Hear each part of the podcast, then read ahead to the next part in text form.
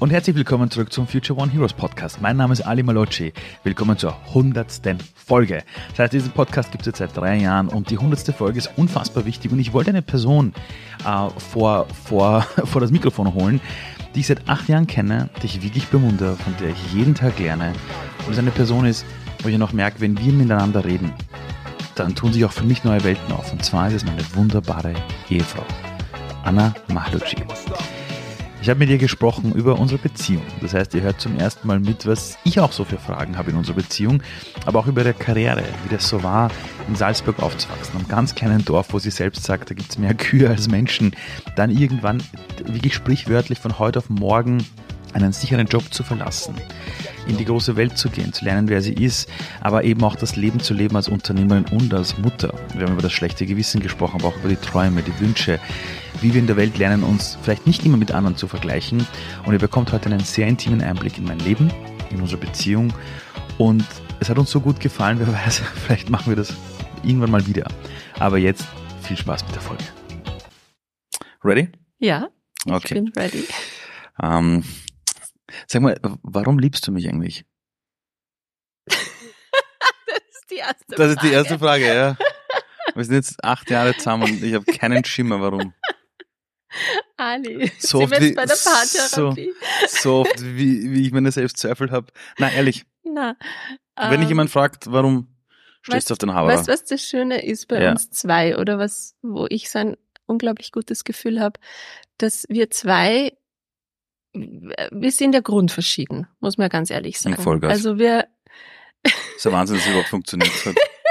wir haben uns kennengelernt und wir haben uns schon mal so getriggert gegenseitig. Drei Jahre lang. Jahre. Wir haben Wahnsinn. so viel Drei Jahre lang. Ja. Aber, aber ich bereue nichts. Es war so eine wertvolle Zeit. Ich habe mich so selbst kennengelernt durch dich und habe mich so empowered gefühlt auch. Ich habe so viel von dir gelernt. Ich habe einfach diese, natürlich diese extreme Liebe und Zuneigung von dir gespürt und umgekehrt ist ja genauso. Aber ich weiß, dass wir als Paar uns gegenseitig das Beste von uns rausholen gegenseitig. Und ich weiß, dass wir immer aneinander wachsen werden, dass wir nie an einem Punkt ankommen werden, wo wir sagen, Mhm. so, jetzt, das war's jetzt, äh, jetzt können wir so weitermachen die nächsten Jahre oder auch nicht, sondern wir werden mit allen Challenges, die kommen, gemeinsam aneinander wachsen. Es gibt Höhen und Tiefen, die gibt's immer, aber ich bin so dankbar, dass ich dich kennengelernt habe, weil ich wirklich, es war so spannend, weil wir haben geheiratet und man wird, man wird sich vielleicht denken, ja, nach einer Hochzeit, ja, dann ist man gebunden und dann ist man nicht mehr so frei. Und ich habe das damals erzählt, wie, wie ich mich fühle und ich kann mich noch genau dran erinnern, das war so, nach der Hochzeit habe ich mich gefühlt, als wäre ich freier als je zuvor. Mir geht's genauso. Und das, das klingt vielleicht ein bisschen paradox. das, das war nach der Verlobung so, weiß ich noch, auf Sardinien und nach der Hochzeit noch einmal. Genau, weil ich wusste, ich habe dich als unheimlich starke Stütze und in meinem Hintergrund, der mich immer auffängt, egal was Mhm. ist, aber volle Freiheiten, mich zu entfalten. Und ich Mhm. weiß, dass egal was wir uns wünschen oder vornehmen, wir daran arbeiten werden, dass wir das gemeinsam schaffen. Und das ist so, so schön und dafür bin ich tief dankbar. Ich glaube, wir werden jetzt den Podcast pausieren, weil ich jetzt gleich mit dir schmusen will. Na, Spaß. wir, wir machen diesen Podcast ja professionell, ja. Das, das Lustige ist nämlich, als ich über die Frage nachgedacht habe, habe ich mir gedacht, was würde ich selber antworten, warum ich dich liebe. Und die Wahrheit ist, ich habe keine Antwort drauf. Es ist nicht die eine Sache, ich kann mich nicht hinstellen und sagen, es sind die Augen, es ist das, es natürlich ist das auch alles, aber es ist einfach dieses, wir beide waren ja im selben Seminar bei dem Mhm. lieben Dieter Lange. Mhm. Und der hat zum Beispiel damals, also wir beide waren ja nicht gleichzeitig dort, sondern nacheinander. Und er hat zum Thema Arbeit gesagt, der Hauptgrund, warum wir tun, was wir tun, sollte sein, einfach weil wir es tun wollen. Genau. Und bei mir ist es auch so, wenn mich jetzt jemand fragen würde, warum ich dich liebe, wäre meine Antwort, ist einfach so. Keine Ahnung, ich, kann das nicht beschreiben. Ich kann Mhm. es in acht Jahren nicht ein einziges Mal beschreiben. Muss Ja. man auch nicht. Ich weiß noch, ich weiß noch, das erste Mal, als ich dich gesehen habe, war es echt das Leuchten in deinen Augen. Das hat mich umgehauen. Da habe ich gewusst, das ist es. Aber sonst, ähm, jetzt was anderes. Du hast gesagt, ähm, Ich frage dich das nämlich deshalb, weil ich das als Mann nämlich niemals so fühlen kann. Wir beide werden ja in Kürze, kommt eine, ein, unsere zweite Tochter Mhm. in, in unser Leben. Jetzt warst du, bevor du schwanger warst, Unternehmerin und ich weiß, du bist also, also und du selber sagst das ja auch, du bist auch da selber dafür da, um dein eigenes Ding zu machen und Ja. und und so. Das heißt, dieses Unternehmerische. Jetzt bist du jetzt neun Monate lang schwanger Ja. und danach hast du auch beschlossen, eine Zeit lang beim Kind zu bleiben. Das war deine eigene Entscheidung. Ja, natürlich, also die, das eine Jahr Karenz auf Genau. jeden Fall. Also So. das möchte ich zu Hause sein, ja. Und das war Und meine Entscheidung. Da ich das aber nicht nachvollziehen kann, das ist, in meinem Bauch jetzt ein Kind neun Monate zu haben Mhm. oder das danach auch zu stillen, ja, obwohl ich mitschwanger bin, über das reden wir noch, ja, ähm, ist das Ding, wenn man was sein eigenes Ding so machen will und jetzt merkt, das geht jetzt halt gerade in dem Rahmen nicht. Mhm. Wie fühlt sich das an? Ist das so, als wäre man in einer Warteposition? Ich möchte es wirklich verstehen. Ja, ja, es ist, ich bin so hin und her gerissen. Ähm, ja, es ist natürlich nicht so easy. Ja, aber es hat immer alles mehrere Seiten. Einerseits freue ich mich extrem über das Privileg. Auch, es ist ja auch ein Privileg, dass ich sagen kann, ich bin ein Jahr lang beim Kind. Ich Mhm. krieg ein äh, ähm, Kindergeld, also ein, ein, ein Mhm. Karenzgeld. Ich ähm, ich habe das Privileg, mich frei entscheiden zu können, wie lange ich das in Anspruch nehme. Gehe ich jetzt ein Jahr oder eineinhalb oder zwei oder drei? Ähm, und ich freue mich extrem auf die Zeit, das Baby kennenzulernen, mich da voll drauf einzulassen. Andererseits ist in mir natürlich auch das Gefühl, boah, jetzt hätte ich so viele Ideen und so viele Sachen, die ich gern machen würde und wahrscheinlich dann auch nicht so die Energie, das alles so umzusetzen. Ich bin ja auch ein sehr ungeduldiger Mensch, gerade wenn es um sowas geht. Das stimmt, ja. eine, die gern macht und tut und auch ihre Energie generiert übers Tun und Machen. Ähm, das ist auch nicht leicht und, und natürlich ist auch für mich oft nicht leicht, wenn ich mir dann denke, also ich sehe halt, wie, wie du dein, dein Ding machst, was ich, was ich über alles liebe und genial finde, alles, was du machst. Aber dann denke ich mir so, wow, so gut. Und das nächste Jahr bin ich dann daheim und schau dir zu, wie du da auf den Bühnen ähm, performst. Und Mhm. äh, natürlich, das ist dein Job und, und ich, ich, ich möchte da überhaupt nichts absprechen. Ich Mhm. freue mich extrem für dich. Aber es ist nicht leicht, Mhm. dann als Frau diesen Schritt zu sagen, okay, ich bin jetzt ein Jahr oder zwei oder drei Jahre oder noch länger Mhm. bei den Kindern und muss einen Schritt zurück machen. Mhm. Ja. Aber was da oder wie, wie ich damit umgehe oder was meine Herangehensweise jetzt dann ist und wie ich auch jetzt meinen Frieden gefunden habe Mhm. mit dieser Situation, dass ich mich wirklich nur mehr freue. Ich weiß, dass wenn ich einmal sag, okay, Ali, jetzt ist meine Zeit gekommen Mhm. und ich will jetzt raus und ich will jetzt da Mhm. die Hütte niederreißen und keine Ahnung was, Ja, ich voll. weiß es ja noch nicht genau, was alles Ja, ja, kommen wird. Es ist ja noch, auch, ich weiß auch noch gar nicht genau, wie es jetzt weitergeht. Dann bist du der Erste, der sagt, go for it. Mhm. Ich, ich bin jetzt bei den Kindern. Ich schaue jetzt drauf, Mhm. dass du dein Ding machen kannst. Genau. Und das kann in drei Jahren sein, das kann in zehn Jahren sein, wann auch immer. Aber dadurch, dass wir so eine gleichberechtigte Beziehung führen, Mhm. kann ich sehr gut damit jetzt umgehen und auch habe auch meinen Frieden gefunden mit dieser Ambivalenz zwischen einerseits möchte ich gern daheim sein, andererseits will ich mein Ding machen. Ähm, jetzt, wenn unser Baby kommt, bin ich ja dann so circa zwei, drei Monate zu Hause. Das heißt, von jemandem, der doch ein bisschen viel unterwegs ist, zu jemandem, der dann fünf Tage die Woche Ja. zu Hause ist. Wie wollen wir denn das machen, ohne dass wir wahnsinnig werden? Ja, das werden wir sehen. Also, also, also ich, ich habe ich hab halt jetzt drauf geschaut, dass ich halt im, im August vielleicht mal einen Tag was mache oder so, zwei. Das, aber naja, ich glaube, ein paar, ein paar Termine sind schon drin. Das ist auch gut so. Das Mhm. ist auch okay. Ähm, ja, ich, wir werden das, wir werden die Zeit sehr genießen, denke ich. Und wir, es war ja schon einmal der Fall. Wir haben ja schon eine Tochter. Da war die erste Zeit natürlich super aufregend, weil wir zum ersten Mal Eltern wurden Mhm. und noch überhaupt nicht wussten, was auf uns zukommt. Ich muss sagen, ich sehe das, diese zweite, also die Geburt und auch die Zeit danach sehe ich jetzt deutlich entspannter. Ich war zwar bei der ersten auch schon sehr entspannt, wo ich sehr froh war.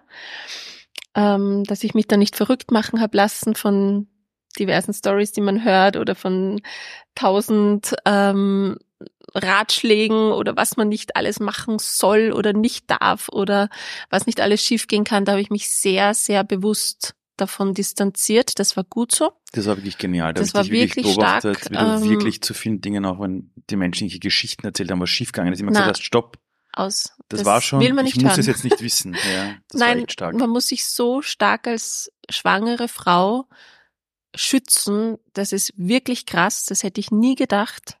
Ratschläge an der Supermarktkasse von irgendwelchen Männern. Was? What the fuck? Was? Welche Na, es, Ratschläge? es passiert ja einfach. Ich gehe mit einem Neugeborenen in der Trage äh, auf der Straße oder warte auf die Straßenbahn, kommt eine alte Frau daher und erklärt mir, wie schlecht diese Trage für das Rückgrat meines Kindes ist. okay, danke. Schlecht. Na wirklich, also äh, es ist nicht ohne und das möchte ich auch allen mitgeben. Obwohl diese Bitte. Frage, die wir ja hatten, ja, jeder weiß, eigentlich Ding jetzt erwiesen ist, Ja, dass das, super ist genau. und das Beste, was man machen Ja, kann. aber, aber sie musste dir trotzdem mitteilen, was sie denkt. in ihrem Weltbild war es halt noch ganz schlimm und das Ja. musste sie mir unbedingt mitteilen. Also die Leute sind wirklich übergriffig und man muss sich schützen als, vor allem als junge Mutter. Und man eh noch so unsicher ist, ob man alles richtig macht und alles richtig machen will.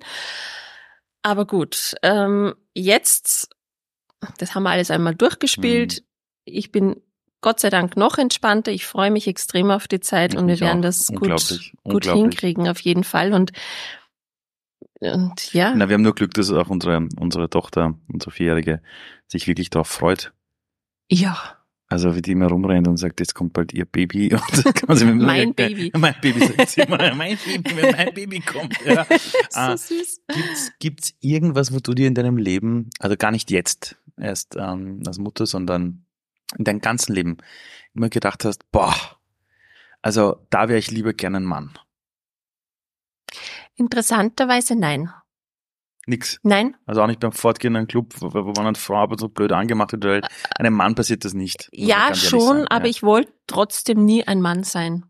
Ich bin immer schon sehr glücklich mit mir gewesen und mit meinem Geschlecht und mit allem. Ich muss auch dazu sagen, ich habe, glaube ich, ich weiß nicht warum, auch weniger jetzt schlimme Erfahrungen gemacht. Ich habe auch schlimme Erfahrungen gemacht, so wie Mhm. jede Frau, aber es gibt ganz krasse andere Beispiele. Da bin ich auch dankbar, dass ich, glaube ich, das auch nie so angezogen habe, dass man, ja, Ich habe bei dir eines gemerkt, was ich kennengelernt habe, ist, wenn einmal was ist, wo du das Gefühl hast, da ist Gefahr oder da ist irgendwas, veränderst dich komplett. Du gehst plötzlich in so eine ganz starke Haltung und da schaut man dich nur an und denkt sich, mit der braucht man nicht anlegen. Das ist wirklich verrückt, das habe ich bei dir erlebt. Das habe ich, da war mal irgendwas, mm, ich mir gedacht, oh Gott, wer ist denn das jetzt? Mit der lege ich mich jetzt lieber nicht an. Da meine ich ganz ernst, da Ja. war irgendetwas, ja, wo ich gemerkt habe, dass du diesen Mechanismus gar nicht hast, dass du dir denkst, oh Gott, es liegt an dir, du bist jetzt, Mhm. oder nein, du musst jetzt auf irgendwie, sondern du stellst dich irgendwie hin und stehst ein und das habe ich wirklich gemerkt. Ich habe mhm, ich hab mal vor ein paar Monaten war ich in St. Pölten, habe einen Kurs gemacht im Bereich Selbstverteidigung und da haben sie uns Studien gezeigt, dass es ist so, Frauen werden viel öfter angegriffen als Männer, aber es Ja. macht einen riesen Unterschied, ob du bei einem jemanden, der dich überfallen will oder dir in der Nacht auflauert, du in dem, in dem Moment innerlich in einer Opferhaltung gehst Ja. oder ob du dich hinstellst und sagst, weg. ja, Und allein die Menschen die sich hinstellen, bewusst sich plötzlich umdrehen und die Person anschauen und sagen, weg und mit dem ganzen Körper signalisieren, sicher nicht. Ja. Das führt zu, in 65 Prozent der Fällen dazu, dass es zu keinem Übergriff kommt, sogar, glaube ich, 70 Prozent. ja, Und die anderen, die sich nochmal in einer Kampfpose hinstellen und ganz klar zeigen, so nicht, damit kann man insgesamt 90 Prozent der, Abgr äh, irgendwie der ganzen Angriffe Mhm. irgendwie wegbekommen. Diese Haltung, die du hast in deinem Leben, dass du für dich selber eintrittst, woher kommt das? Äh, Weil mir ist aufgefallen, auch, auch wenn wir gestritten haben, ja, äh, oder auch bei anderen Themen, auch, auch wenn bei dir berufliche Geschichten waren, wurscht wo, auch gesellschaftlich. Ich habe bei dir noch erlebt, und das habe ich von dir gelernt, wie du manchmal für dich selber eintrittst und für deine Meinung eintrittst. Warst du immer schon so? Also warst du mit 18 auch schon so? Also wenn wenn es jetzt um das erste Thema, das wir gesprochen haben, wie es ist, wenn du wenn man jetzt als Frau von Männern irgendwie nicht bedroht wird, aber jetzt in, in eine unverteil, also in eine unkomfortable Situation gebracht wird. Ja, da war ich immer schon so definitiv. Das Wow. habe ich sicher von meinen Eltern auch vermittelt gekriegt, Mhm. dass es wichtig ist, da klare Grenzen zu setzen. Ähm, für meine Meinung einzutreten, ich glaube schon, aber so richtig, ich weiß nicht, ob es mir immer so bewusst war, dass ich das kann und dass ich sehr klar sein kann und auch muss, aber oder will. Aber ich glaube schon, dass es generell auch eine Typsache ist, obwohl ich ein sehr, sehr, sehr schüchternes Kind war. Mhm. Also ich bin ja am Land aufgewachsen, In einem, in einem Dorf mit, Mit- mehr Kühen als Einwohner. was, 60 Leute leben dort, 70, keine Ahnung. Da. 100 werden schon sein. aber- 100 werden schon sein, schon dreistellig, ja, sehr gut. Mehr Kühe als Einwohner, ja, geil. Aber, und da war man natürlich, ich war schon sehr schüchtern, weil ich war wenig, wenig unter jetzt vielen Kindern. Wir waren viel daheim, haben zwar alle Freiheiten gehabt, waren den ganzen Tag im Wald und in der, im Feld und haben uns da unsere Höhlen gebaut und keine Ahnung was. Ähm, aber war schon eher schüchtern, muss ich echt sagen. Als ich dich kennengelernt habe, ähm, war's, dass du in einem kleinen Café gearbeitet. Da haben wir uns kennengelernt, Mhm. dann bist du nach Berlin gegangen, hast dort gearbeitet, bei der Filmproduktion, dann bist du nach, nach Österreich zurück, Gott sei Dank. Äh, und dann hast du begonnen, bei dem Unternehmen zu arbeiten und bist aber im Zuge dessen relativ schnell selber in eine Co-Founder-Rolle dann gekommen und warst plötzlich unternehmerisch tätig in einem Startup. Hättest du in deiner Jugend oder bei deiner Matura, in Deutschland sagt man Abi, gedacht, dass du mal unternehmerisch was machst, also dass du wirklich mal irgendwo draufsteht Co-Founder oder Co-Founderin? Äh, hätte ich, glaube ich, nicht gedacht, weil ich bin jetzt nicht aus einer Unternehmerfamilie. Also wenn man jetzt meine Großeltern und, und Onkel, Tanten anschaut, dann schon eher, aber jetzt von meinen Eltern her äh, habe ich es nicht so mitbekommen. Ähm, war einfach für mich keine so groß, also keine Option, die ich wirklich im Kopf hatte. Mhm. Aber ich bin irrsinnig dankbar, dass ich dann doch immer die Chancen genutzt habe, die sich geboten haben und so in diese Rolle gerutscht bin, mehr oder weniger, aber die auch liebend gern angenommen habe Mhm. und so auch mich eigentlich erst kennengelernt habe, was da eigentlich noch in mir steckt oder Oder durch das welche- Unternehmerische, durch das äh, selber ein, ein Startup mit aufbauen. Ja, Ich sage immer den Leuten, das ist die größte Persönlichkeitsentwicklung, ist, glaube ich, als, als, also als Mann, wenn du Vater wirst, das ist das eine. mhm. Äh, und das andere ist, wenn du irgendwie dein eigenes Unternehmen mal gründest. Also, also ich glaube, nichts konfrontiert dich so sehr mit all deinen Entscheidungen selbst. es ist Hardcore. Es ist wirklich Das ist hardcore. Es ist Persönlichkeitsentwicklung par excellence. Alles, was dazu gehört. Und es war ja auch wirklich ein Wow. also es war wirklich alles dabei. Hohen, Höhenflüge, äh, mal richtig auf die Schnauze fallen, also alles. Aber man lernt sich wirklich kennen, ja. Das war ja damals ein Unternehmen, das hieß damals noch Feinkoch. Mhm. Das war so ein Rezeptmarkt. Genau. Kannst du das kurz erklären, was Genau. damals gemacht worden ist? Also viele kennen das noch. Das war im sechsten Bezirk in der Tierwaldgasse ein Rezeptmarkt, wo man nach Rezepten einkaufen konnte und ähm, immer wechselnde Gerichte. Ähm, war vor der Corona-Zeit, da konnte man wirklich reingehen und da gab es genau, die Sachen so hat. abgepackt, wie sie genau zu den Rezepten gepasst Genau, haben. immer für zwei, vier, sechs Personen konnte man dann für den Abend alles einkaufen und zu Hause nur mehr kochen. Und das war für mich natürlich damals, äh, ich fand's genial, dass es sowas gibt. Und ich komme ja aus der, ich habe ja Kommunikationswissenschaften studiert, war lange in der Filmproduktion, ähm, lang auch in Salzburg, nebenbei fertig studiert, dann Berlin und dann habe ich gedacht so, in Berlin noch, wo ich dann auch in dem Job, den ich gemacht habe, nicht glücklich war, weil da einfach mehrere Faktoren nicht gepasst haben. Dachte, was will ich eigentlich? Was interessiert mich eigentlich? Und dann ist es mir geschossen, ja, es ist das Thema Ernährung, es ist das Thema Essen. Ich liebe Essen, ich liebe es über Essen Das sieht man dir nicht an, mir schon. ich könnte einfach stundenlang nur über Essen und Lebensmittel reden und habe dann gemerkt, ich, warum, warum kann, kann das nicht auch zum Beruf werden? Und bin dann eben zurück nach Wien, habe dann die Ausbildungen gemacht, also angefangen Ernährungscoaching, also auf äh, westliche westliche Lehre und dann die traditionell chinesische Medizin. Ähm, und Im brauchte Bereich der einen Ernährung. im der auch im, im Bereich Mhm. der Ernährungsberatung und bin so eben dann auf Feinkoch gekommen, beziehungsweise ich kannte es dann eh schon von Facebook damals noch. Damals war alles noch Facebook. Und habe mir gedacht, wie geil ist diese Idee und habe den Simon kennengelernt. Das, das ist der, das, das, das war damals der Gründer. Jetzt auch mhm. nach wie vor eben der Geschäftsführer, eben jetzt von, den, von der neuen Firma, die daraus entstand. Und ähm, habe dort echt mir gedacht, ich muss dort arbeiten und bin dort reinspaziert und war eigentlich ein Kennenlerngespräch und dann war ich gleich so, okay, wann starten wir? Und das war. Das werde ich nie vergessen, dass man nämlich nach dem Gespräch erzählt, ja, ich war dort und es ist irgendwie so, ich fange jetzt dort an. Und ich habe mir gedacht, was? Du warst ja nur dort zum Kennenlernen. Dann hast du gesagt, ja. Und so das war lustigerweise beim allerersten Job auch so, ähm, als ich in dieser ähm, Film- und Videoproduktionsfirma angefangen habe. In Salzburg, nach in dem Salzburg. Studium. Ich habe, nein, nicht nach dem Studium, das war schon wirklich in der, im zweiten Semester oder so, habe ich gemerkt, ich brauche einen Job neben dem Studium, weil das studieren einfach so viele. Und wenn du jetzt dann nur Covid studierst, ja, Covid heißt Kommunikationswissenschaften, Kommunikationswissenschaften mhm. was, was machst du dann damit? Also brauchst Praxiserfahrung. Das ist ja immer, äh, was heißt, äh, alle ja, müssen Praktika machen, Praktika ohne Ende, um irgendwo reinzukommen, ja. weil es einfach so viele gibt, die das studieren. Und meine Mama kannte den damaligen, also den Geschäftsführer von der Firma und sagt noch zu mir, ja, Anna, geh doch einfach hin. Und ich denke, wie soll ich, soll ich jetzt einfach hingehen? Aber ja, warum nicht?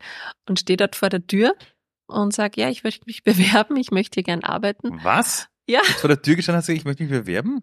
Ja. Und, und also ja, komm rein und dann, und dann haben wir einen Kaffee getrunken und ja, passt. Ähm, es ist eh gerade jemand gegangen quasi, es, es gibt eh Not an der Frau und ähm, er braucht jemanden für die, für die ganze Produktionsassistenz. Ich soll doch mal jetzt im Sommer ein Praktikum machen, dann schauen wir weiter. Und dann habe ich gedacht, wow, so einfach ist, okay, geil. Und im Nachhinein. Das ist so unfair. Ich musste mich mal hunderte Mal bewerben. Und, okay, wow. Und, und im Nachhinein habe ich ja. erfahren, er hasst es, wenn einfach Leute vor der Tür stehen, unangekündigt. Ja, ich, ich habe jetzt auch hassen. Ich mag das überhaupt nicht. Aber du bist da echt hingegangen und bist mit deinem Job nach Haus. Ja, in dem Fall ja. Also es war halt dann ein Praktikum und ich bin dann sofort ins kalte Wasser gehüpft, so wie eigentlich immer, wenn ich irgendwo angefangen habe ja. zu arbeiten. Einfach mal schauen, was, was ist zu tun und hands-on machen und lernen. Und ja. Und, und du hast mir damals erzählt, du hast den Job, glaube ich, sieben Jahre lang gemacht. Ja, unglaublich. Und, und ich Aber ich habe nebenbei dann studiert, mehr mhm. oder weniger. Anfangs mehr, später weniger. Mhm. Aber fertig mal. Aber ich habe es dann fertig sicher. gemacht. Ich würde auch niemals eine Nicht-Akademikerin heiraten. Nein, Spaß. Spaß. Entschuldigung, ich musste sein. Sorry. Ähm, ich habe ich hab irgendwann dann mal zwei Jahre, glaube ich, dann wirklich gar nichts mehr gemacht und dann dachte ich so, shit. Ich bin dann doch eine, die es gern fertig macht. Achso, du hättest fast dein Studium nicht fortgesetzt, oder wie? Um, ähm, nein, die Option war für mich nicht da, aber ich, es hat, ich hatte halt einfach null Bock, wenn man ja, dann schon weg ist. Alle anderen sind mhm. schon fertig. Und man denkt sich, ja, soll ich mich da jetzt wirklich nochmal durchquälen? Aber war das, weil du so viel gearbeitet hast? Ich habe dann 40 Stunden gearbeitet, das hat super Spaß gemacht, das waren coole Projekte, wir waren echt so viel unterwegs, alles Mögliche kennengelernt, Unternehmen, Events, also wirklich. Es sind auch einige große Namen bei den Firmen dabei, oder? Ja, wir haben ganz, ganz viele betreut. Du hast mir mal erzählt, Audi, Red Bull, was, keine Ahnung, was, Porsche oder so. Ja, wenn man in Salzburg ist, kommt man ja, gut, gewisse Unternehmen nicht dort, aber, aber egal. Ist, aber äh, ja, genau. Und irgendwann habe ich dann den Rappel gekriegt, habe gesagt, so, aus, ich mache das jetzt fertig. Habe dann meine Masterarbeit geschrieben oder damals Magisterarbeit. Ich bin ja noch ganz klassisch Magistra. Magistra. Ja und habe die Arbeit geschrieben und dann die auf die Prüfung gelernt. Ich habe dafür dann ein paar Monate Bildungskarenz genommen. Das war mhm. wichtig und gut, dass man sich auch wirklich da voll rein tigern kann. Und im Endeffekt war meine Magisterprüfung das coolste ever. Ich hätte mir das nie gedacht. Ich habe mich so angeschissen vor dieser Prüfung. Mhm. Jahrelang. Angeschissen verstehen auch die Deutschen? Jahrelang. Wirklich. Und dann habe ich mich einfach gut vorbereitet, bin dorthin, hatte ein super entspanntes, lustiges Gespräch mit allen Prüfern mhm. und bin da raus und mir gedacht, warum? Warum? Hatte ich so Hab, Angst. hatte ich so Angst. Es war ein Gespräch auf Augenhöhe, mhm. dem gespürt, ich bin einfach gut vorbereitet. Mhm. Ich habe alles beantwortet und hat sogar noch ein echt lustiges Gespräch dabei. Wo, woher kam die Angst, glaubst du? Naja, das, das baut sich, es war wie bei der Matura, das baut sich auf über Jahre, oh mein Gott, diese große Prüfung und hin und her. Aber ist es, weil andere das so sagen? Ja, wahrscheinlich Weil ich habe nämlich bei, bei meinem Abi, bei meiner Matura, ich habe es genossen, ich habe es geliebt, als ich, als ich meine Abi-Prüfung hatte, das war der größte Spaß meines Lebens. Nur ich weiß, wie alle die Jahre davor auch in der ersten Schule immer gesagt haben, ja, die Matura, oh Gott, das wird so schwierig, da muss man lernen, die Prüfer sind so schlimm und ja, ja, ja. ich habe gecheckt, das war nicht meine Angst, Ja. weil ich hatte ja keine Erfahrung Ja, damit. stimmt. Und auch an der Uni war es auch so, dass die auch alle gesagt haben, es wird total schwierig und alles und es war genauso wieder lustig und cool. Ich habe gemerkt, das war, ich war ein ziemlicher Trottel, weil ich einfach anderen geglaubt habe mit ihren Ängsten. Trottel würde ich jetzt nicht sagen. Ich glaube, das ist, geht ganz, ganz, ganz vielen so. Aber ja, Ja. es ist, es ist schade, dass man da so, das so übernimmt und dann die Emotionen anderer eigentlich ja, und zwar so über Jahre annimmt. hinweg ja. nämlich das mitschleppt. ja, Ähm, als du später bei Feinkoch begonnen hast, ihr wart ja ein klassischer Offline-Laden. Da ist man ja wirklich Mhm. reingekommen und hat wirklich mit einer Zwiebel nach Hause gegangen. genau. Das Dann war echt cool. das war echt lustig. Dann, dann kam aber diese Transition, dass ihr gemerkt habt, okay, ihr wollt das skalieren, es muss ein komplett digitales Produkt werden. Ihr habt danach die Plattform Happy Plates in, ins Leben gebracht. Äh, es, äh, Im Zuge dessen bist du dann Co-Founderin geworden. Jetzt, was ich verstehen möchte, psychologisch, diese Entscheidung zu sagen, wir haben hier ein Businessmodell, das funktioniert, das passt. Wir schmeißen jetzt alles über den Haufen, obwohl es funktioniert, und machen was Im komplett Kleinen, ja. Neues. Also es funktioniert im Kleinen, ja. Ja, Aber wir machen was komplett Neues. Ja. Hat man da Ängste? Hat man da Freude? Wie trifft man so eine Entscheidung? Ist das von heute auf morgen, jetzt machen wir es einfach? interessanterweise haben uns, also sind uns diese Entscheidungen nie wirklich schwer gefallen. Also vielleicht der Prozess dorthin war lang, länger, aber wir waren immer sehr rasch im Entscheidung treffen und dann auch wirklich umsetzen. Ähm, weil wir einfach gemerkt haben, wenn man mehr Leute erreichen will, dann ist es unausweichlich, aus eben Bausteinen zu gründen, Mhm. wie es ja der Faltin so schön sagt, und auf Bestehendes zu setzen Mhm. und nicht alles selbst zu machen. Also Mhm. wir wollten nicht die sein, die jetzt da Lebensmittel nach Tirol schicken. Da gibt's andere Unternehmen, die das machen, aber das wollten wir nicht machen. Mhm. Ähm, und, und es macht einfach absolut Sinn, dann Bestehendes zu, bestmöglich zu verknüpfen. Und ich bin selbst manchmal baff, wie schnell dann wirklich Entscheidungen auch umgesetzt wurden. Also es war auch sicher überraschend für viele, dass wir sagen, wir sperren jetzt den Laden zu, der so viele liebe Stammkunden auch hatte. Das hat natürlich schon auch schwer. das das hattet war schon Fans. auch natürlich nicht so easy, vor allem, also Hut ab, vor allem vom Simon, der das ja wirklich, es war seine Idee, seine Vision.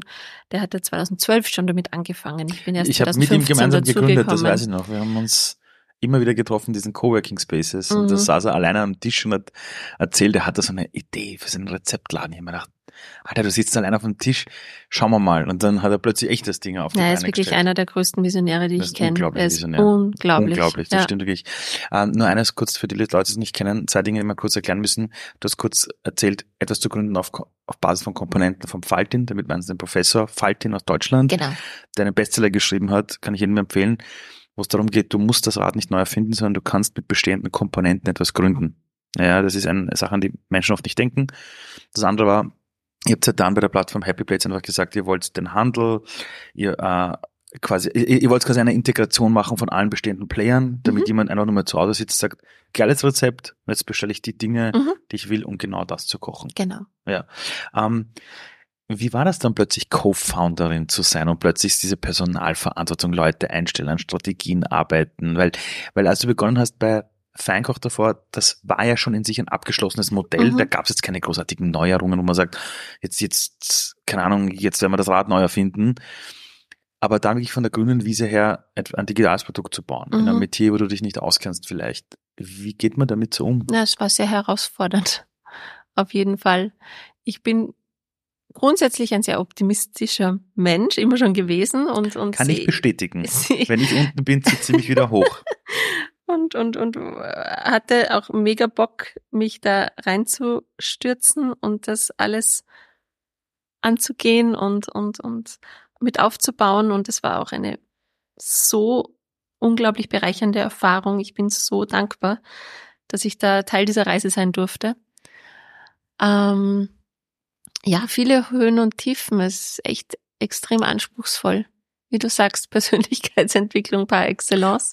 Gibt es irgendwas, wo du dir gewünscht hättest, das einfach davor gewusst zu haben? Irgendwas, wo, die, wo du dir gedacht hättest, hätte mir das mal einer davor gesagt? Ich glaube, da gibt es viele Dinge, die könnte ich jetzt ad hoc gar nicht alle, alle nennen. Ähm, es braucht eine sehr hohe Resilienz, auf jeden Fall. Es braucht Selbstbewusstsein. Es braucht vor allem ein Team und Menschen, die sich gegenseitig immer wieder empowern, wo einer, wenn er einmal am Boden ist, der andere sagt, gut, ich übernehme jetzt, ähm, ziehe ich den Kahn an und umgekehrt. Also was, was ich so geschätzt habe, war, immer wenn Hochs und Tiefs waren, es geht ja nie jedem gleich. Na, Gott sei Dank. Gott sei Dank. Gott, und, und, und das braucht's, weil allein never ever. Also mhm. wenn man da wirklich mal am Boden ist, pff, sich das selbst wieder zu motivieren, ist wirklich eine Herausforderung. Und ich mhm. sehe das auch bei vielen, die EPUs sind oder eben alleine wirklich gegen Windmühlen kämpfen, mhm. wo ich mir denke, Hut ab, Hut ab, da immer wieder diese Motivation aufzubringen. Ähm, in einem Team ist, ist einfach deutlich leichter, weil, weil man sich gegenseitig immer wieder mal rauszieht und motiviert und, und weitergeht. Ja. Und, und ihr habt ja wirklich alle Themen gehabt, die man ja so hat. Ich meine, eben ein, ein, ein Team aufbauen, digitale Geschichten, Marktplätze, Investorensuche, mhm. Äh, Investoren an Bord holen. Ähm, diese ja, und alles Themen, die man noch nie genau gemacht hat. Und da, und das in kurzer Zeit. Ja, aber interessanterweise an das gewöhnt man sich auch. Und ich habe da auch sehr, sehr viel vom Simon gelernt. Der hatte das schon, der war mir schon ein paar Jahre voraus und er hatte immer schon dieses Mindset, ich mach's einfach, ich probier's einfach, ich challenge mich selbst. Und das fand ich irrsinnig inspirierend und an das denke ich immer noch. Also das, der das hat so einen bleibenden Eindruck hinterlassen, weil er, weil er immer gesagt hat, ja, wir, wir machen es einfach. Punkt aus. Keine Diskussion. In was investieren Investoren aus deiner Sicht wirklich? Ist es die Idee? Ist es das Team? Sind es die Founder? Also ich bin davon überzeugt, dass die Founder sind. Und die Idee natürlich und das Potenzial am Markt ist eh klar. Das sind einmal die Rahmenbedingungen, aber umsetzen müssen es die Leute. Und, ähm, und, und, und auch natürlich, wenn harte Zeiten sind, ist halt die Frage, wie, wie geht's dann, wie geht's dann weiter? Wie gehen die Menschen damit um? Mhm. Wie können die damit umgehen? Und ja, also um, um das Thema vielleicht auch abzuschließen und mhm. auch zu erzählen, warum ich jetzt nicht mehr dabei bin. Mhm. Also es war ja 2022 natürlich auch ein sehr herausforderndes Jahr für ganz, ganz viele. Mhm. Und ähm, Happy Blades hat sich weiterentwickelt, auch ähm, das Modell hat sich weiterentwickelt. Und ich war irgendwann an einem Punkt, wo ich gemerkt habe, okay, jetzt führe ich eigentlich hauptsächlich oder fast ausschließlich Aufgaben aus, die nicht meins sind oder woraus ich eben keine Energie mehr generiere. Mhm.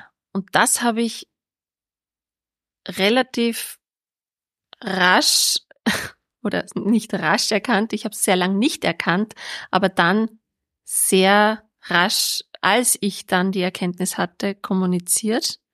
Und das war fürs Team natürlich auch extrem ja überraschend. Mhm, mh. Und ähm, ich habe einfach gemerkt, jetzt ist es fünf vor zwölf, wenn ich jetzt so weitermache, mhm. habe ich keine Energie mehr. Dann, dann, mhm. dann schaffe ich das nicht mehr. Mhm. Und ich bin unheimlich dankbar für das Team und für alle, die wirklich dann das so in die Hand genommen haben und es geschafft haben, dass 2022 einfach ein, ein, ein Mega Change kam, der mhm. so positiv war mit Ende des Jahres. Ich will jetzt gar nichts davor wegnehmen, die dürfen das so kommunizieren. Ja, ja, aber in, in, viele in, Veränderungen voll, auch produktseitig und so. Voll, ja, ziemlich, voll, voll. Ja, also ja. das wird, wird sich alles noch announced, aber wenn ich jetzt an die Zeit bei Happy Blades zurückdenke, ja. empfinde ich einfach pure Dankbarkeit für mhm. diese Erfahrung, für dieses Team, für diesen Drive, der dann auch Ende 2022 reinkam, über zwei neue Co-Founder, die dann eingestiegen sind. Unglaublich, wirklich. Ich, ich bin so dankbar und auch stolz, dass ich mit diesen Menschen arbeiten durfte. Wenn ich jetzt genau das, was du alles bisher erzählt hast, auf ein, auf ein, auf ein Videotape rüberkopiere, okay? Äh, und ich würde das wirklich der 14-jährigen Anna damals in diesem Dorf, wo es mehr Kühe gibt als Einwohner, vorspielen und sagen, das bist du eines Tages. Ja, du hast, äh, du hast Co-Founderin vom Unternehmen, das du mit auf die Beine gebracht hast, während derselben Zeit Mama, ja, äh, hast das irgendwie alles jongliert, ähm, und, und die wird dich reden hören. Was wird sich die 14-jährige Anna von damals denken? Wenn, wenn sie sieht, wer sie, wer sie geworden ist. Würden sich denken, ja, eh, eh klar. Ja. Was? Ja, eh klar. Was? Na, ich, die wird sich nicht denken, die, die wird jetzt wahrscheinlich keine, keine große, großen Begriff davon haben, was, was jetzt, was meine Tätigkeit da jetzt genau ist oder war. Ähm, aber ich habe immer schon das Gefühl gehabt, mein Leben wird geil und mein Leben wird spannend und aufregend. Ich werde nicht im Kuhdorf bleiben.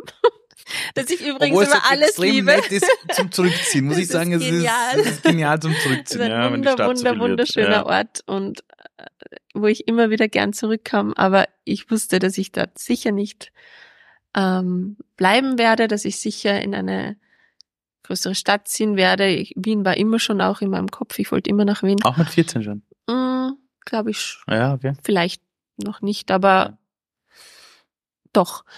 Ich wusste, dass ich, dass es, dass ein geiles Leben auf mich wartet. Und ein, ein unfassbar gut aussehender Mann mit Glatze. Nein, Spaß. Aber wenn man dich damals in der Schule gefragt hätte, so mit 13, 14, ja, was willst du mal später werden? Was, was hast du da gesagt? Da war, da gab es so viele Optionen. Ich, ich habe mir immer schon schwer getan, mich da festzulegen. Mhm. Und ganz ehrlich, ich tue es mir heute noch und ich will es auch nicht. Das stimmt, immer wenn ich, ich dich frage, hast nicht. du Pläne für die nächsten zehn Jahre, schaust du mich ja. an und sagst, nein, du lebst ich, jetzt.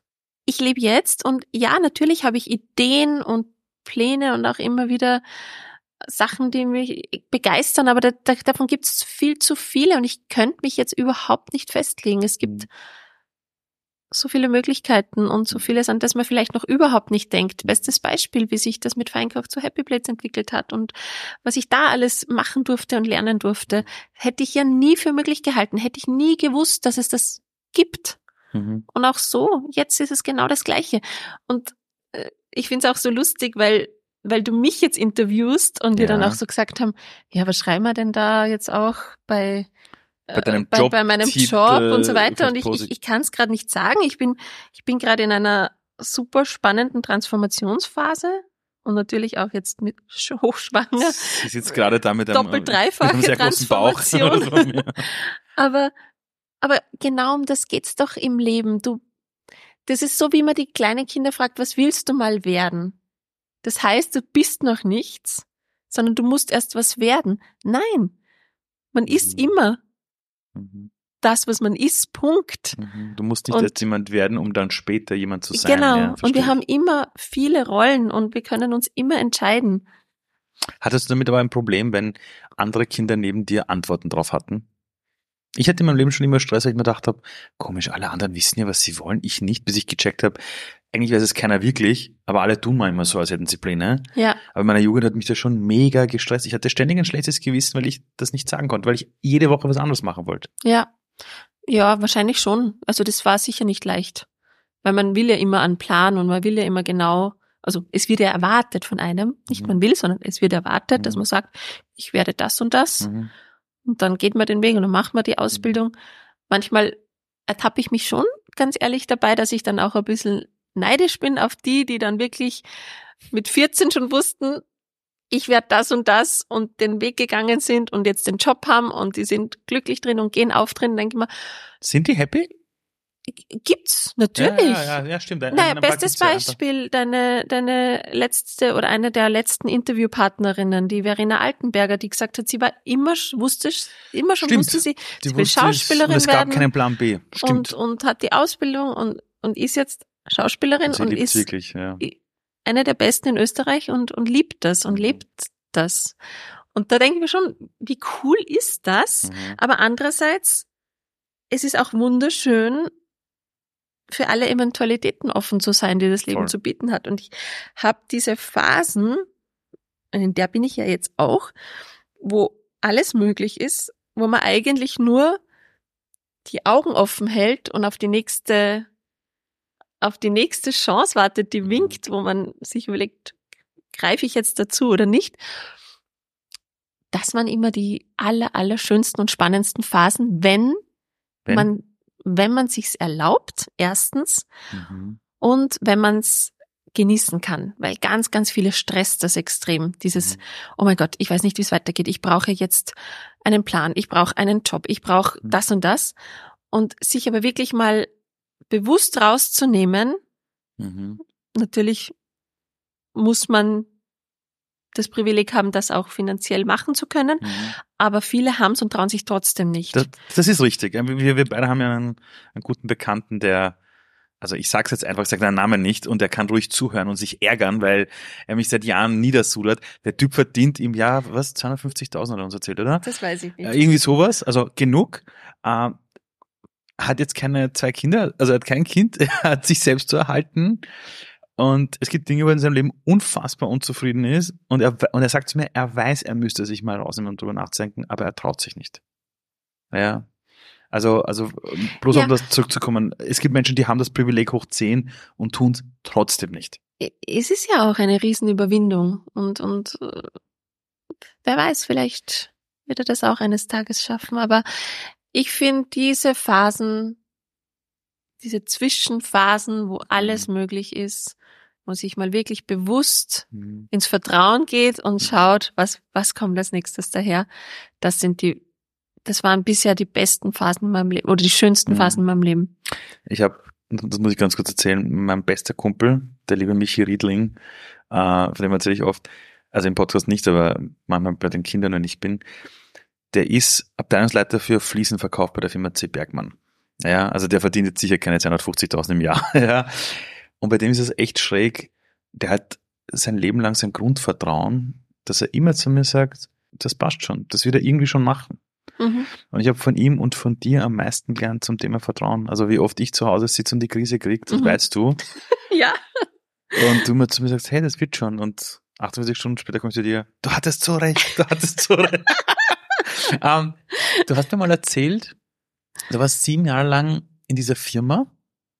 Ich glaube, zu Silvester eines Tages bist du aufgewacht. In Und- Salzburg damals noch, in, Ja. der, in der Filmproduktionsfirma, ja. da bist du irgendwie nach sieben Jahren, wie, da war Silvester, Neujahr, da bist du irgendwie aufgewacht, hast gewusst, du musst eine Entscheidung treffen. Ja. Was war das genau? Ja, das war die Entscheidung, Stadt zu wechseln, ohne Plan, also Job zu kündigen, Stadt zu wechseln und ins Ungewisse zu gehen. Weil, äh, was Weil- war zu weil- Silvester? Ja, keine Ahnung, weil die Zeit reif war. Aus, ich kann es nicht sagen, das war ein Gefühl. Es war einfach ein Gefühl, ich muss jetzt weg.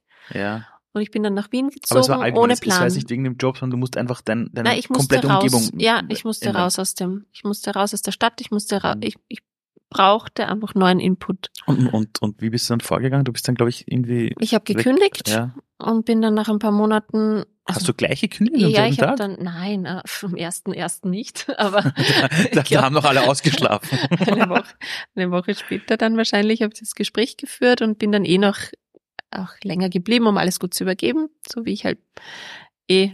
Sehr pflichtbewusst bist. Das muss man auch sagen. Das ja, aber das ist, war mir wichtig und dann bin ich nach, ja, einfach so typisch Stereotyp einmal einen Monat alleine gereist. Ich find's so lustig. Sag auch wo. Nach Bali. Aber, da, aber da war das Instagram-Game noch nicht groß. Na, das war, Nee. na, das war Das- noch das war vor noch dem ganzen. Instagram-Game, aber es war die geilste Zeit, echt so komplett allein ähm, zu reisen und wirklich, da habe ich das eigentlich wirklich gelernt oder oder am eigenen Leib erfahren, wie es ist, wenn man nur ins Vertrauen geht und sich treiben lassen und mit dem Flow geht Mhm. Und die schönsten Dinge Aber passieren. hattest du, weil viele Menschen sagen auch, sie würden gern aufhören. Und wie viele am ersten, ersten aufstehen und sagen, ich ändere mein Leben, ich gehe ins Fitnesscenter, ich ändere meinen Job. Und dann ist eine Angst da, zu sagen, shit, jetzt habe ich einen sicheren Job gehabt, das habe ich mir jetzt erarbeitet. Äh, hattest du keine Angst, als du das losgelassen hast und gesagt hast, so, aus jetzt. Kompletter Szenenwechsel. Kurz wahrscheinlich schon. Ich kann mich nicht mehr so ganz genau erinnern, aber ich glaube schon Respekt. Angst nicht, aber Respekt. Aber sobald man dann in diesem Prozess drinnen ist, dann kommt so viel positive Verstärkung und du merkst, wie gut das tut und wie, wie, wie du dich entwickelst und, und was alles Geniales passiert plötzlich, welche Gelegenheiten sich ergeben, welche Leute man plötzlich kennenlernt, was man, wie man sich selbst neu kennenlernt, das ist, da gibt's dann immer viel Zeit zu bereuen.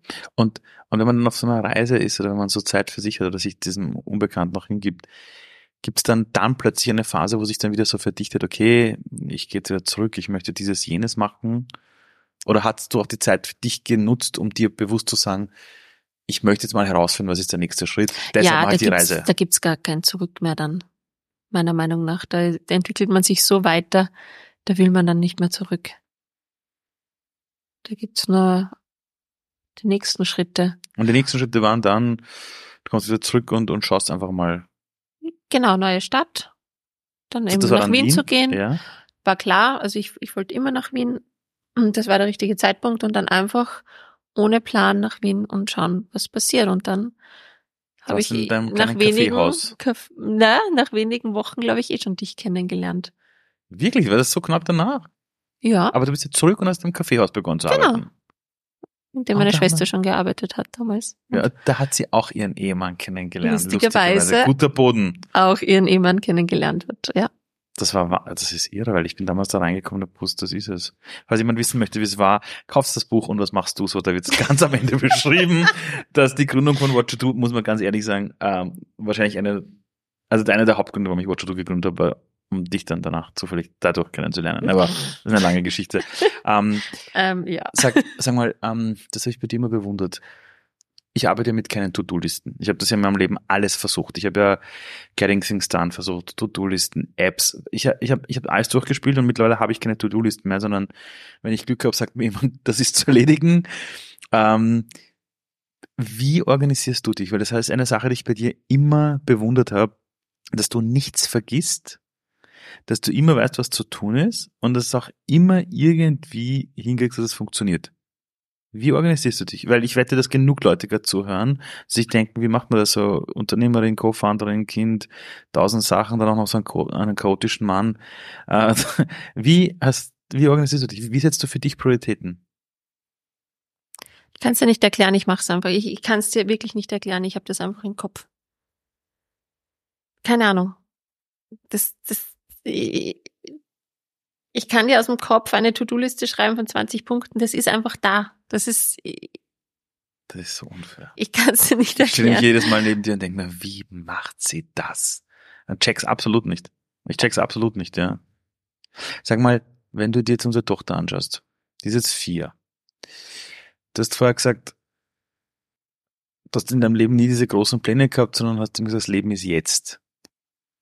Und Kindern sagt man oft, was willst du später mal werden, was impliziert, dass sie noch niemand jetzt vielleicht sind.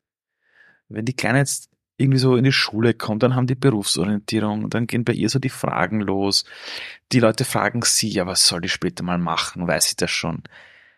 Gibt es so Dinge, die du ihr mitgeben möchtest? Ja, nee, einfach vorleben, so wie wir leben, denke ich, ist das aller, aller wertvollste, was sie lernen kann. Das dass wir genau das ihr auch weitergeben und sie nie unter Druck setzen und nie erwarten, dass sie eine Antwort hat auf diese blöde Frage, was willst du mal werden? So wann wissen wir beide, glaubst du, dass wir es gut gemacht haben mit der Kindererziehung. Weil so alle Eltern, die ich kenne, die sitzen oft so da und sagen, ich habe keine Ahnung, wie es richtig mache, machen es wahrscheinlich eh falsch. Oh Gott, meine Kinder werden mich später hassen. Dann kommen diese Alter, so 12, 13, wo die Kinder wirklich sagen, du bist so peinlich, du bist... Also, wie wollen wir bei uns ausmachen, dass wir wissen, alles richtig... Also, in also unserem Rahmen, ehrlich, in unserem Rahmen ist gut gemacht. Äh, wir brauchen diese Bestätigung gar nicht. Wir machen, wir mhm. machen es mit aller, allerbesten Wissen und Gewissen in, in dem Rahmen, der uns möglich ist. Das muss man nicht bewerten. Wir geben unser Bestes und ich vertraue darauf, dass mhm. unsere Kinder ähm, wunderbare Menschen werden und ihr, ihr Leben selbst in die Hand nehmen. Was sollen denn unsere Kinder mal über uns beide sagen, wenn wir in 100 Jahren nicht mehr da sind? Ganz ehrlich jetzt, also wenn jemand sagt, und wie waren eure Eltern so drauf? Und, was sollen die sagen? Ja, waren coole Eltern, waren lustig, wir hatten lustige Zeit.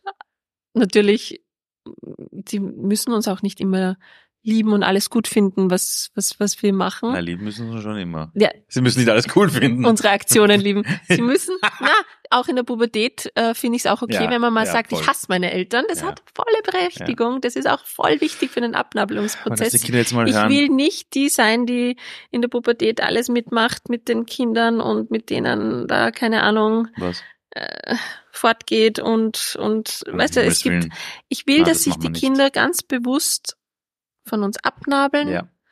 aber immer wissen und im Herzen tragen, dass sie bei uns jederzeit willkommen sind, egal, egal was für Scheiße sie gebaut haben, Mhm. egal was sie angestellt haben, dass sie immer wissen, wir sind da für sie, wir lieben sie bedingungslos, egal welchen Also, Job sie also, haben, also, egal ja. was. Also, also, also, also Was laut passiert? Erfahrung, so zwischen 13 und, und 18 sind wir uncool und dann so mit 20, 25 kommen sie angekrochen. Ihr seid so super, Mama, Papa, lieb euch. Äh. Dann haben sie Herzschmerz, irgendwer wird verlassen, dann ziehen sie wieder bei uns kurz ein und pennen bei uns auf der Couch. Also, das passt schon, wir sind da. Ja. Ja, Ähm, eines, was mich noch interessiert ist, ähm, als du dich für ein Studium entschieden hast damals, für Kommunikationswissenschaft, wonach bist du gegangen? Also welche Entscheidung war es nach der Matura dann zu sagen, ich gehe studieren und überhaupt und ich mache Kommunikationswissenschaft? das breite Feld. Ich wusste immer, dass ich was, was mit Medien? Irgendwas mit Medien oder Menschen? Irgendwas mit Medien oder Menschen? Was mit Medien will ich machen? Ja, es hat mich interessiert. Ich wollte, eigentlich wollte ich ja immer, immer meinen Namen in einem Abspann sehen. Das war eigentlich immer Wow. mein Traum. Bei einem, bei einem ich Film will, oder was? Ich will, ja, bei einem Film mit meinem Namen im Abspann stehen. Ich habe immer, ich habe es geliebt im Kino, den Abspann anzuschauen von den Filmen und mir anzuschauen, wer da alle mitgemacht hat. Und da haben wir das immer so cool vorgestellt. Und habe gedacht, eines Tages will ich Und meinen Namen in Position? einem- Weißt du das so? war egal. Das, Das ist auch komplett das, egal. Um das ging's gar nicht, sondern ich, ich wollte einfach beteiligt sein bei so einem coolen Filmprojekt. Und das war, glaube ich, auch der Beweggrund, eben dann Kobi mit, ähm, mit Schwerpunkt audiovisuelle Medien und Video. Aber ihr habt ja damals Werbung und so Sachen gemacht. Das heißt, ist das Auch, ja. Aber ist das jemals passiert, dass der Name im Abspann ist? Ja, ja, ja, das war Ohne dann, Scheiß? ja, das ist natürlich, äh, waren es jetzt nicht so die mega Kino-Blockbuster, aber es gab's immer wieder. Achso, hast du Filme auch damals gemacht? Ich habe gedacht, in dieser, in dieser Firma damals war das eher Werbungsgeschichte. also Nein, es waren auch sehr viel kulturelle Produktionen, Aufzeichnungen und auch äh, für Museen haben wir viel gemacht und dann natürlich steht man dann da im Abspann. Und das ist dann cool, oder? Ja, das war cool und dann war's war's so und dann haben wir gedacht, okay.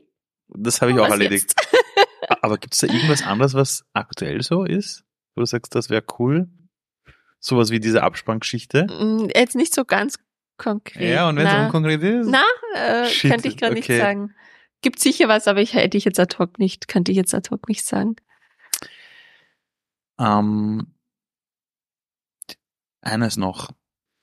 Was gibt's irgendwas, wo du dir gewünscht hättest, dass als Jugendliche oder als Kind dir das jemand fürs Leben mitgegeben hätte? Irgendwas, was du vielleicht gern lieber früher gewusst hättest, bevor du in das Erwachsenenalter rausgekommen bist. Mm. Was die meisten antworten bei dieser Frage, Keine Ahnung, was die antworten. äh, wenn du die Frage stellst, weil ich Ja. mache ja deine Sachen. Ich Ah, du Pod- bist das? Ich Danke. mache ja deine Podcasts. Yay. Ich Ja. mache ja deine Interviews. Ja, die meisten sagen, scheißt du nix, ist die Frage, die sie, ähm, Ja, stimmt. am meisten gewünscht Stimmt. hätten, dass sie das einfach hören oder, oder wissen oder verinnerlichen. Das definitiv. Ähm, und scheiß auf die Meinung anderer. Das ist auch so ein, sorry, das ist oft Nein, das, Wort ist wichtig. Es ist genauso das muss man auch sagen. in den Mund nehmen. Aber ja, das ist ähm, sicher was, was immer ein Thema war von mir und was auch nach wie vor nicht so easy ist, das abzulegen, Hm. drüber nachzudenken, wie die anderen das jetzt finden, was ich Mhm. gerade mache und äh, Mhm. wie reagiert das Umfeld und wie reagieren oder wie wirkt das nach außen, Mhm. wenn ich das und das mache. Aber ich merke, wie es mir immer mehr egal ist und wie, wie, Mhm. wie ich das immer mehr ablege, je älter ich werde. Weil das will ich mal unseren Kindern auch mitgeben. Ja. Oder zumindest für das Bewusstsein sorgen, dass es okay ist, dass man nicht immer allen angefallen muss. Ja. Und was auch so spannend ist, ähm, wenn dich etwas richtig triggert, mhm. so richtig ärgert oder was? Ärgert oder, wow, wieso machen die das jetzt? Oder ja. schau hin und schau, wo bei dir das Thema ist. Warum es dich persönlich tun, so ärgert, weil mhm. es hat mhm. immer was mit dir selbst zu tun. Selten mit den anderen. Das mhm. ist doch egal, was die anderen machen. Die sollen leben und leben lassen. Die soll jeder sein Ding machen. Ja. Aber sich wirklich immer genau zu beobachten, was sind die Dinge, die mich zur Weißglut bringen bei anderen ja. und zu schauen, wo ist bei mir der Ursprung für dieses Gefühl. Das, das ist so spannend. Das müssten sich alle echt vornehmen und, und, und das praktizieren. Da du ja diesen Podcast ein bisschen kennst, wirst du auch jetzt die letzte Frage kennen, die manchmal kommt, nicht immer.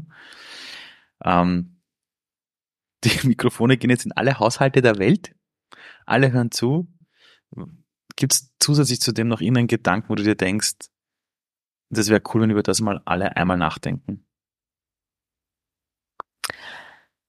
Ja, wenn ich an die aktuellen Herausforderungen denke, die wir haben auf der Welt, dass wir alle im selben Boot sitzen, dass wir uns alle bewusst machen, hey Leute, es gibt diese eine Welt, das Klima müssen wir nicht schützen, uns Menschen müssen wir schützen. Macht euch das bewusst.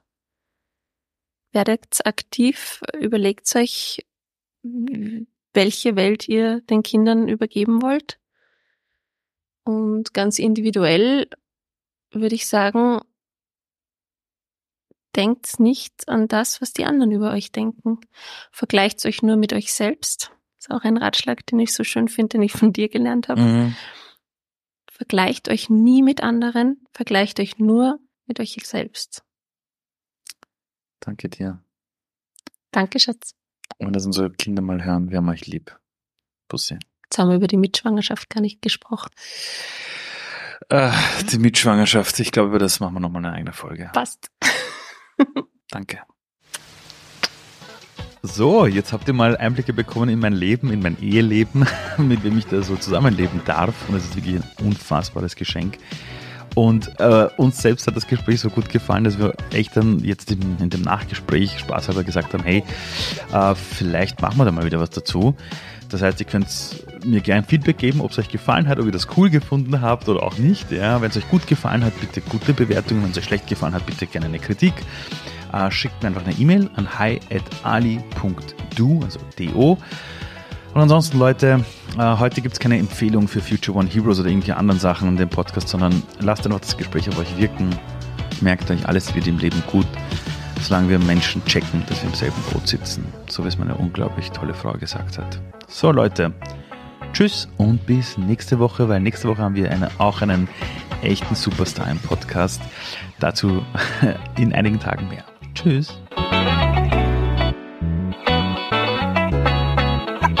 Exceptional.